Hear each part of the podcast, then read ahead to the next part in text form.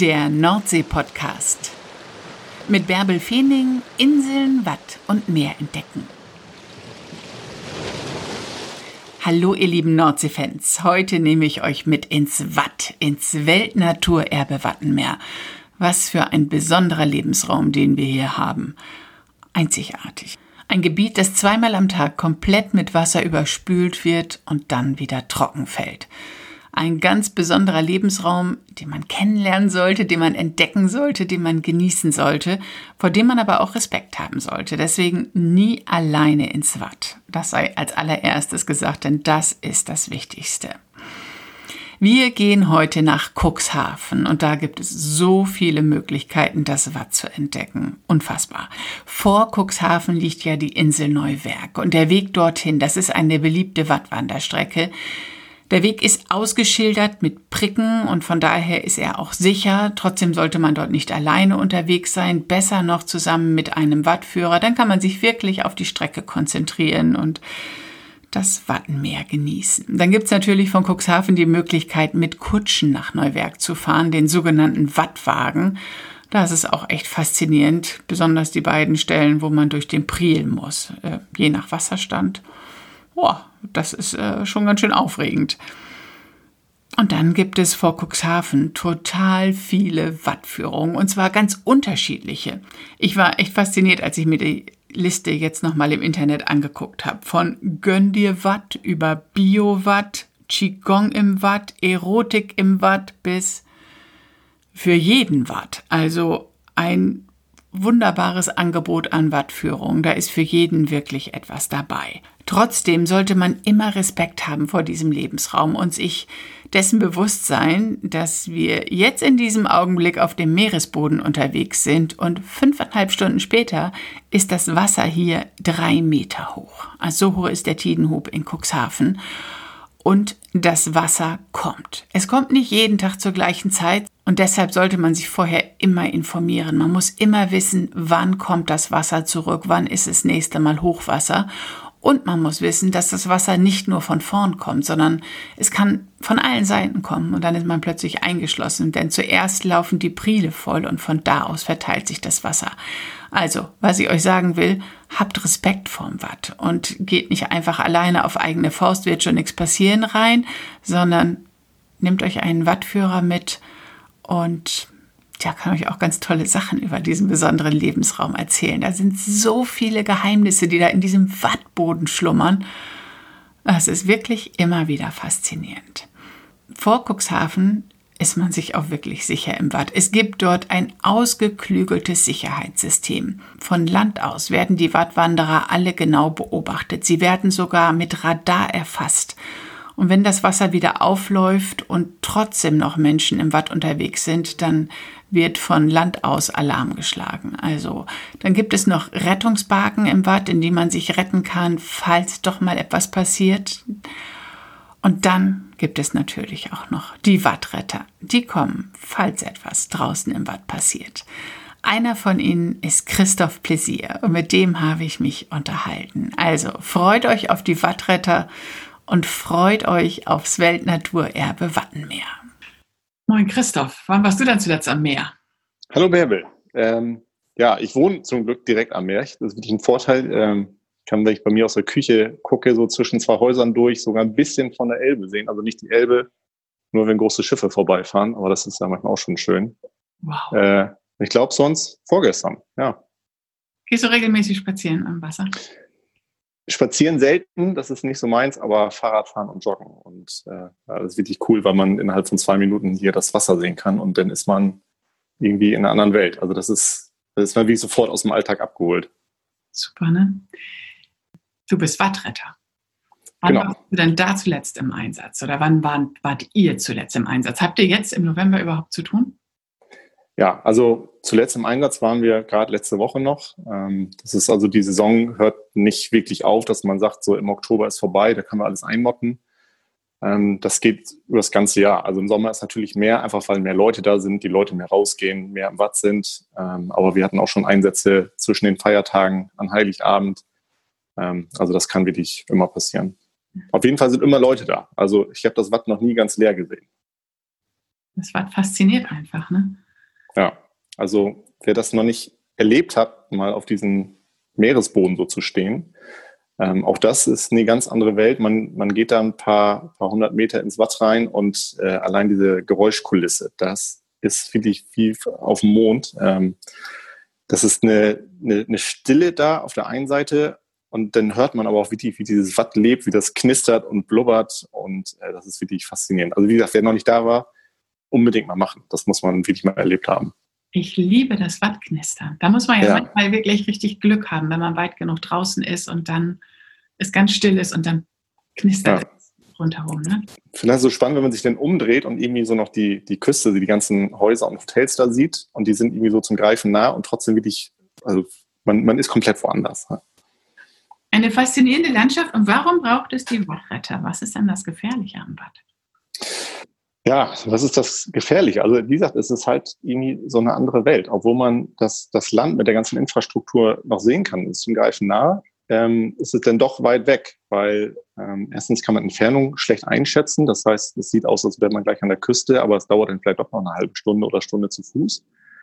Ähm, es gibt keine richtigen ähm, Straßen oder also keine Infrastruktur da. Und natürlich, das Wasser kommt immer irgendwann. Also das Watt bleibt ja nicht immer Watt, sondern man hat immer die Gezeiten und das auflaufende Wasser so ein bisschen im Nacken. Und das ist halt die große Gefahr daran. Mhm.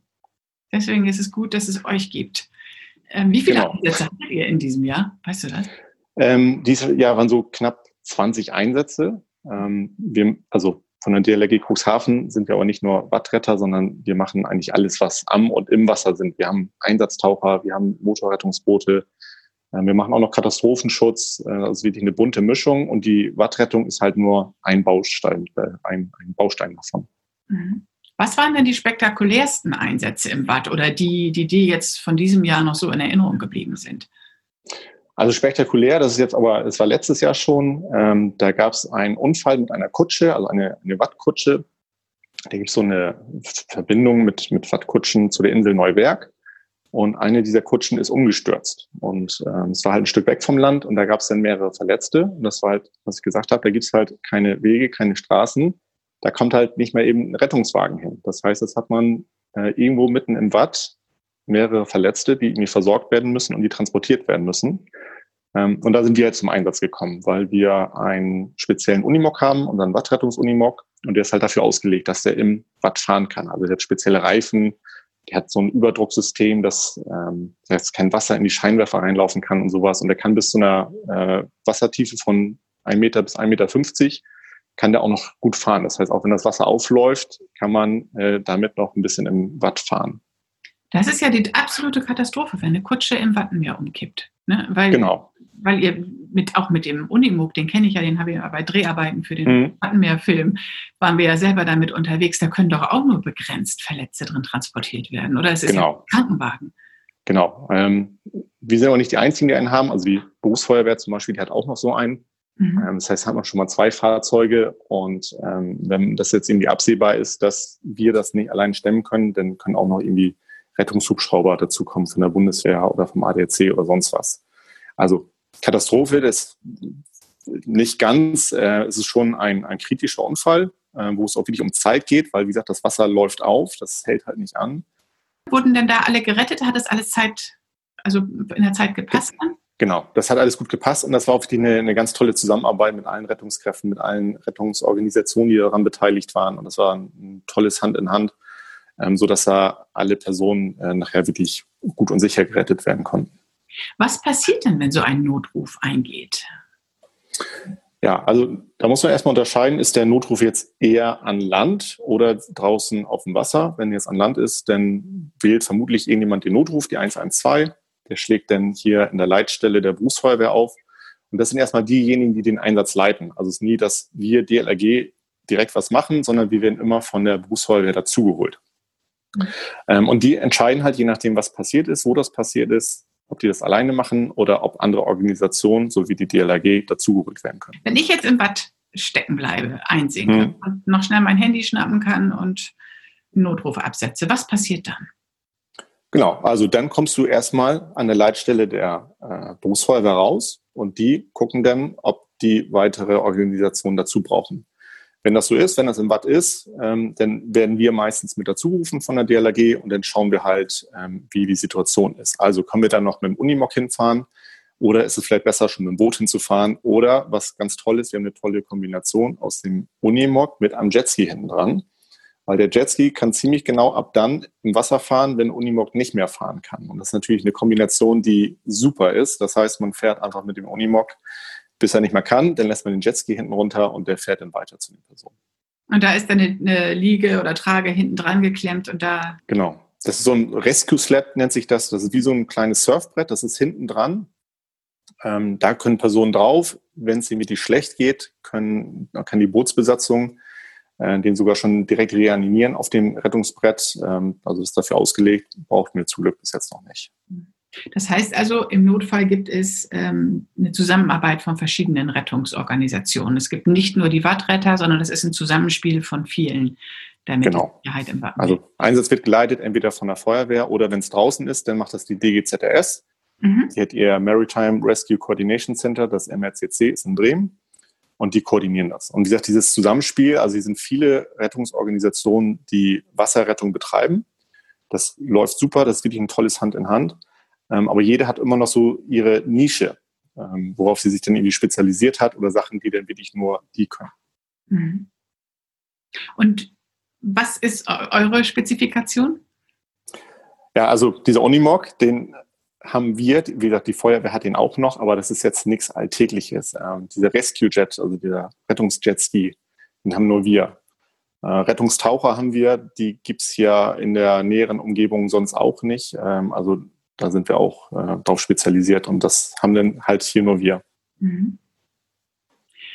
Wie rettet ihr denn eigentlich aus dem Watt? Also es gibt ja auch die Möglichkeit, dass man einsinkt ins Watt.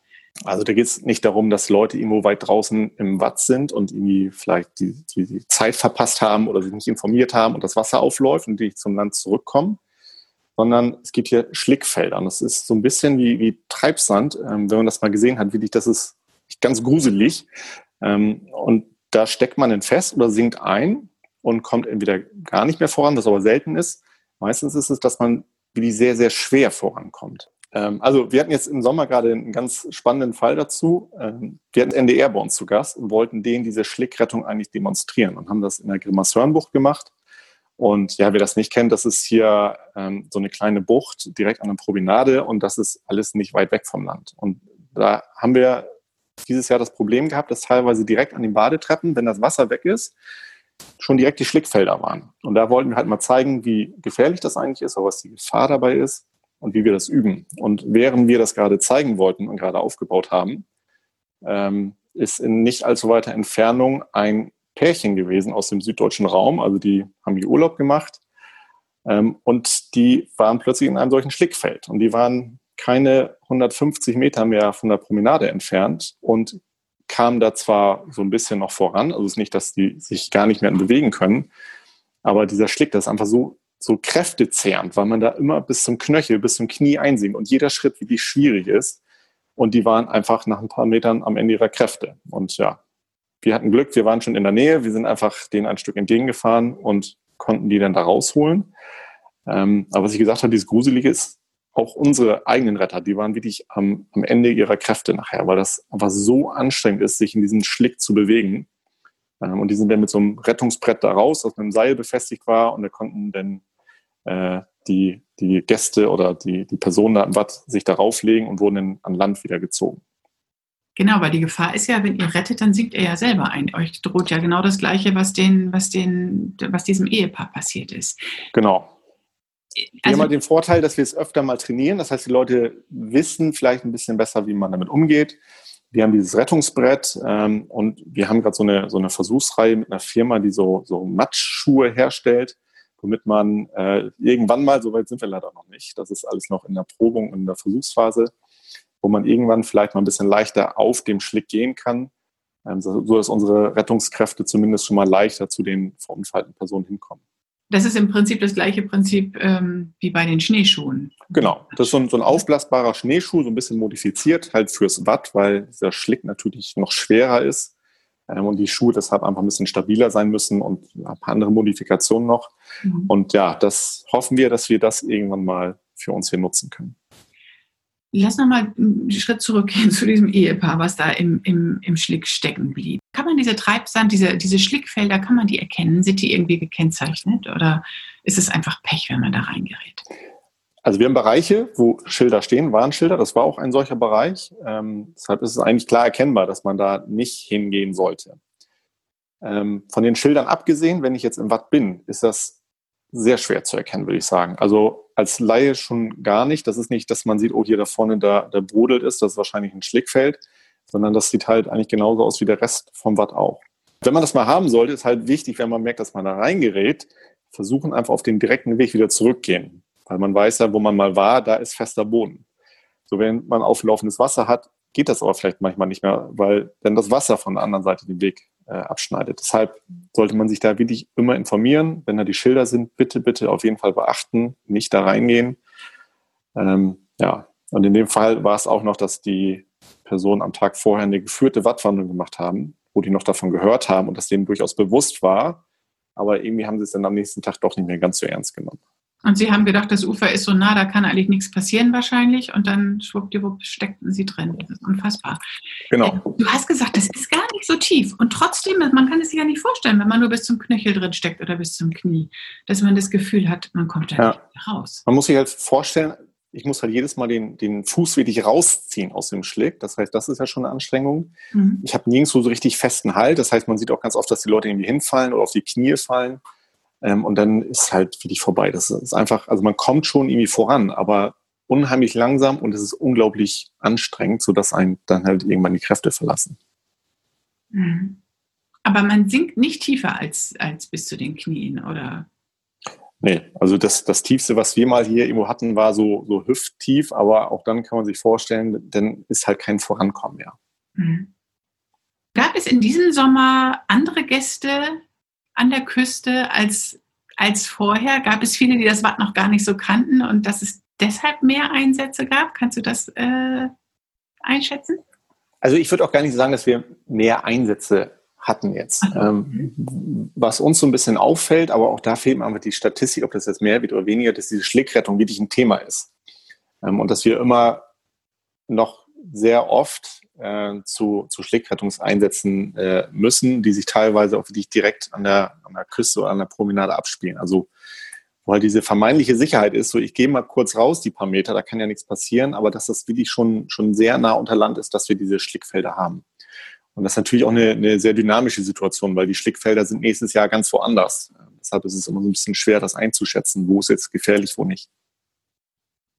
Wen rettet ihn denn alles aus dem Watt? Also sind es nur Menschen, sind es auch Tiere, sind es ganze Familien?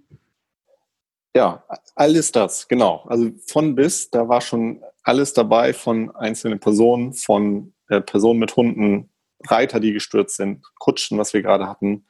Ähm, gibt aber auch technische Hilfeleistung, dass irgendwie draußen auf der Elbe ein Boot irgendwie ein Problem hat, wo wir dann mit rausfahren, mit helfen, meistens dann zusammen mit der Wasserschutzpolizei, mit der DGZRS zusammen.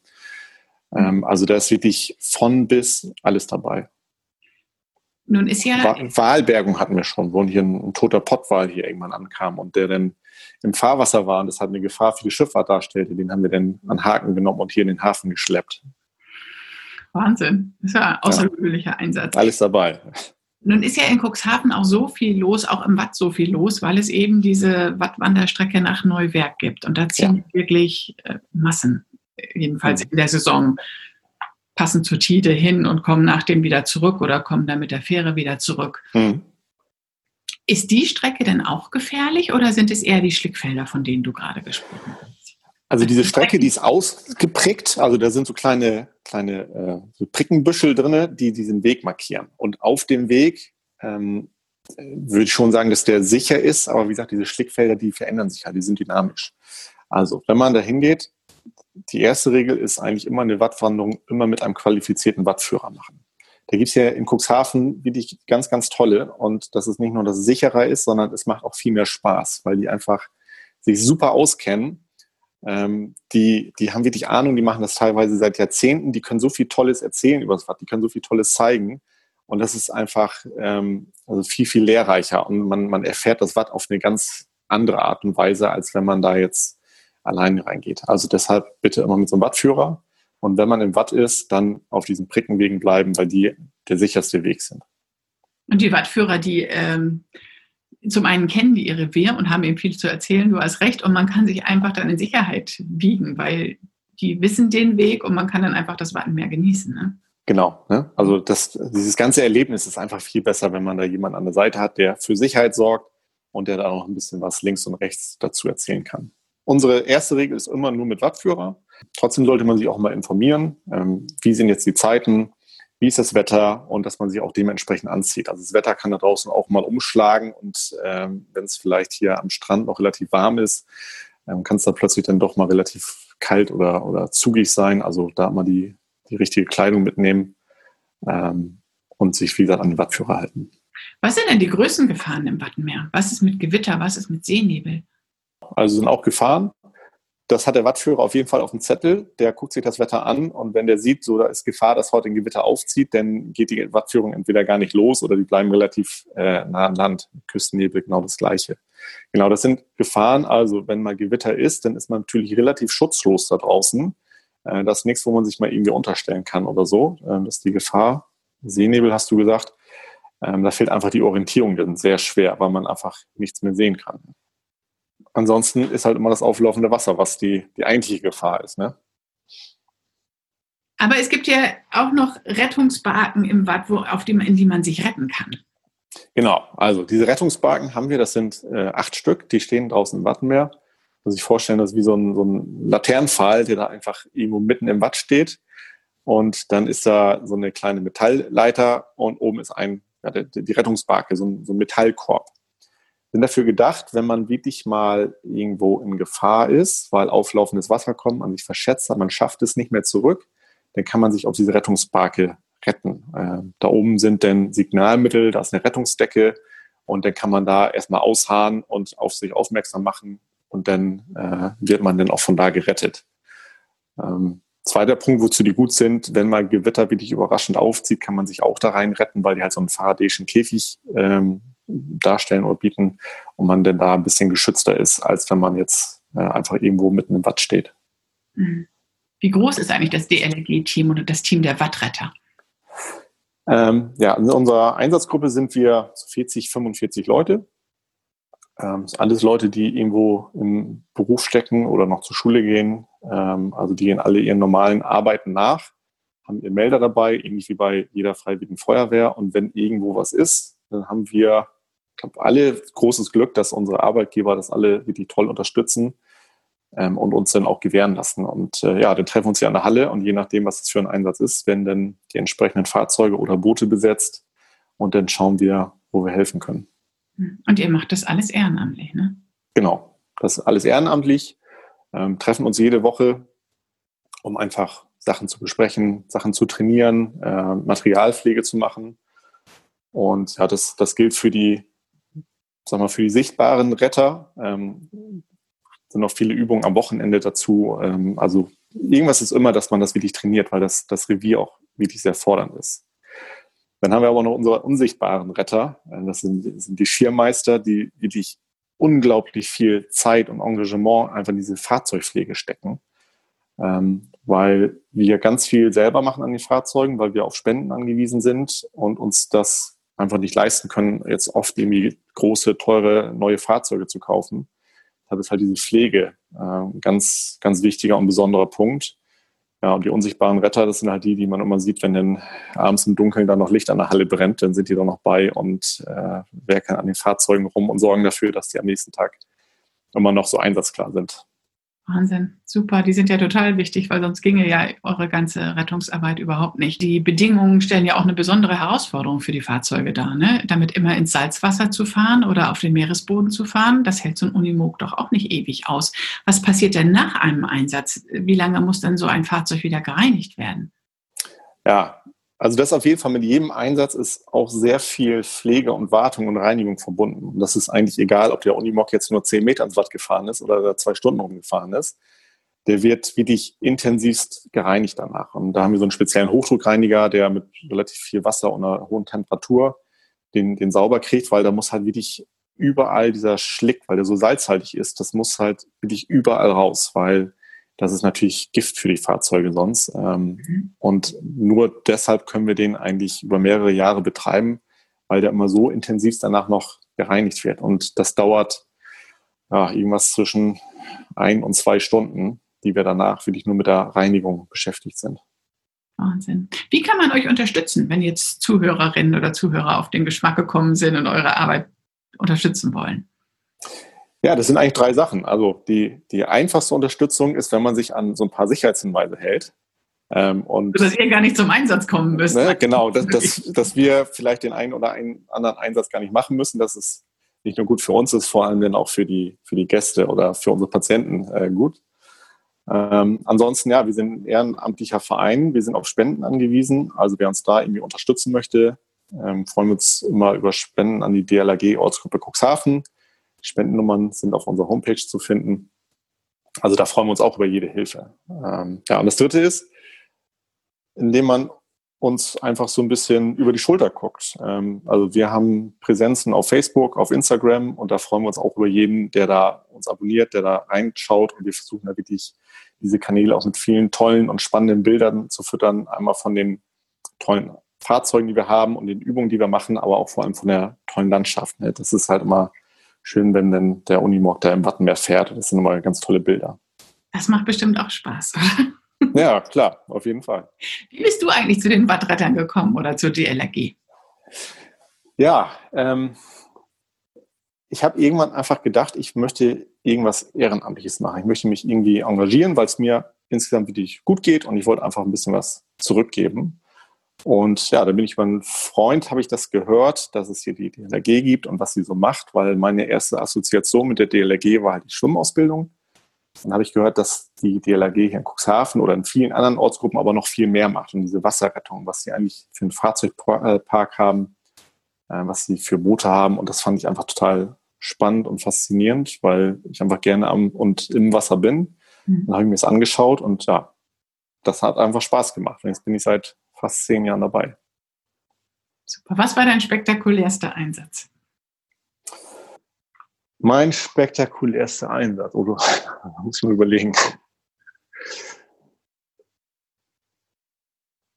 Ich, ich kann es ja gar nicht so genau sagen. Was Einsatz, weißt du das noch? Oder so? Ja, die ersten Einsätze, die waren natürlich einfach super spannend. Da geht der Puls halt hoch, wenn das erste Mal der Melder geht und man das erste Mal da, da, da zur Halle fährt, wenn man das erste Mal in einem Auto mit Blaulicht mitfährt oder das erste Mal auf dem Wasser ist und wirklich nach einer Person sucht. Ne, das sind natürlich ähm, ganz, ganz spannende Momente. Und das ist aber auch heute noch so. Also der Puls, das glaube ich, das geht allen 45 so. Wenn der Melder angeht, dann geht automatisch der Puls so. Und äh, wenn man dann draußen auf dem Wasser ist und nach einer Person sucht, dann, dann ist das immer wirklich fordernd und, und spannend und spektakulär jedes Mal. Ja. Bist du, bist du mehr auf dem Wasser oder mehr im Watt unterwegs als Retter? Ähm, das würde ich fast sagen, das ist Hälfte, Hälfte. Also das kann man wirklich ganz gut sagen, wir retten am und im Wasser. Das passt eigentlich ganz gut. Mhm. Wie ist das eigentlich, wenn man so einen, wenn man euren Einsatz auslöst, muss man das bezahlen? Nee. Ähm, also bei uns ist Menschenrettung immer kostenlos, ähm, weil wir, gehen wir mal davon aus, die Menschen, die in Not sind, die sind das ja nicht freiwillig, die sind da irgendwie reingeraten. Ähm, und wir wollen vor allem nicht, dass Menschen, die in Not sind, irgendwie zögern, den Notruf zu rufen, weil die Angst haben, dass sie dann irgendwelche Kosten übernehmen sollen. Also wenn man das Gefühl hat, man, man kommt da nicht weiter, man ist in Not, bitte da nicht drüber nachdenken, sondern einfach die Hilfe anfordern, die man braucht, über Notruf oder über Winken oder was auch immer. Ähm, und deshalb stellen wir das nicht in Rechnung. Eine Ausnahme wäre jetzt, wenn jetzt jemand wirklich da absolut mutwillig, also fahrlässig reicht da auch noch lange nicht, wenn jemand wirklich mutwillig sich da in Gefahr bringt, dann haben wir die Möglichkeit, das in Rechnung zu stellen. Ähm, soweit mir bewusst ist, haben wir das aber noch nie gemacht. Hm. Was ist die größte Herausforderung für euch?